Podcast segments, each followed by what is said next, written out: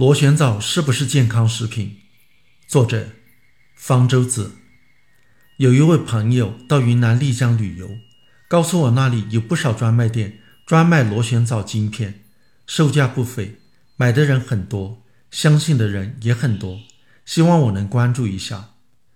螺旋藻其实并非丽江的特产，原产美洲和非洲的盐湖，那里的原住民有食用它的传统。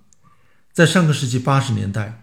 螺旋藻开始作为一种保健品在国外市场出现，在网上检索“螺旋藻”一词，可以得到约五十万个简体中文网页，基本上都是在推销螺旋藻晶片。可以知道，其作为保健品进入中国，并非最近的事，早已成了气候。这些推销资料内容大同小异，都是宣称螺旋藻是天然的绿色保健食品。是目前所知营养成分最全面、最均衡的食品之一。一克螺旋藻的营养成分相当于一千克各类蔬菜总和，其蛋白质的含量是鱼肉的三倍，能防治多种疾病，被国际权威机构推崇为二十一世纪最理想的食品，被美国宇航局定为太空食品。据说法国有位克里门特博士甚至声称。人类二十世纪两大重要发现：原子能和螺旋藻，而后者的作用远远大于前者。这位语出惊人的法国博士，不知是否实有其人？那些国际权威机构对螺旋藻的评语，我也未能找到原始出处。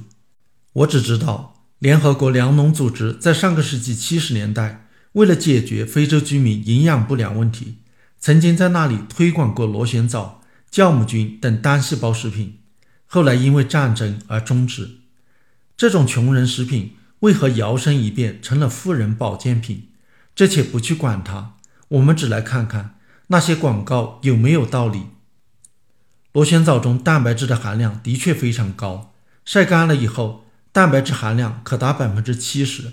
说它是鱼或者肉蛋白质含量的三倍，不算夸大。但是，除非你把螺旋藻。当成饭菜来吃，否则这个数字没有任何意义。每天吃几片螺旋藻晶片，摄入的蛋白质质量不过一到两克，可以忽略不计。对那些宣传蛋白质或者氨基酸的含量如何如何高的保健品，都可以这么算一下账。螺旋藻还富含多种维生素、类胡萝卜素、矿物质，无疑是一种营养丰富的食品。但是这些营养成分。可以更便宜的从日常食物中获取。如果是想要全面补充维生素和矿物质的话，复合维生素片是更合理的选择。螺旋藻含有维生素 B 十二，而 B 十二几乎只存在于动物食品中，所以螺旋藻在这方面显得比较特别，在广告材料中会着重提及，似乎它是素食者补充 B 十二的良好来源。但是这些广告材料。只字不提的是，螺旋藻的 B 十二比较特殊，无法被人体吸收，所以螺旋藻作为食品并非那么理想。那么它作为一种药品呢？有一些研究表明，它在增强免疫力、预防癌症、降低胆固醇等方面可能有些希望，但是都还只是非常初步的研究。有关螺旋藻其他作用的说法，则没有任何根据。甚至有反面的证据，例如它在减肥方面的作用已被一项双盲临床试验的结果否定。每天吃八点四克的螺旋藻的试验者的体重变化，与吃安慰剂的对照组相比，并无显著差异。螺旋藻作为食品，还有不那么健康的一面，它是一种单细胞食物，而单细胞食物的特征是核酸含量非常高。核酸并非人体必需的营养成分，相反的，从食物中摄入的核酸过多，有导致痛风和肾结石的危险。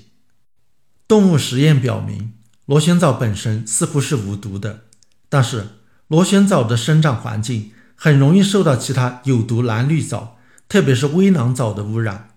微囊藻毒素对肝脏有很强的毒性，也是致癌物。美国俄勒冈健康部门。曾检测过市场上八十七种藻类保健品，发现其中八十五种含有微囊藻毒素。我国复旦大学预防医学研究所对国内市场上不同产地的螺旋藻保健品做过检测，也都发现含有微囊藻毒素。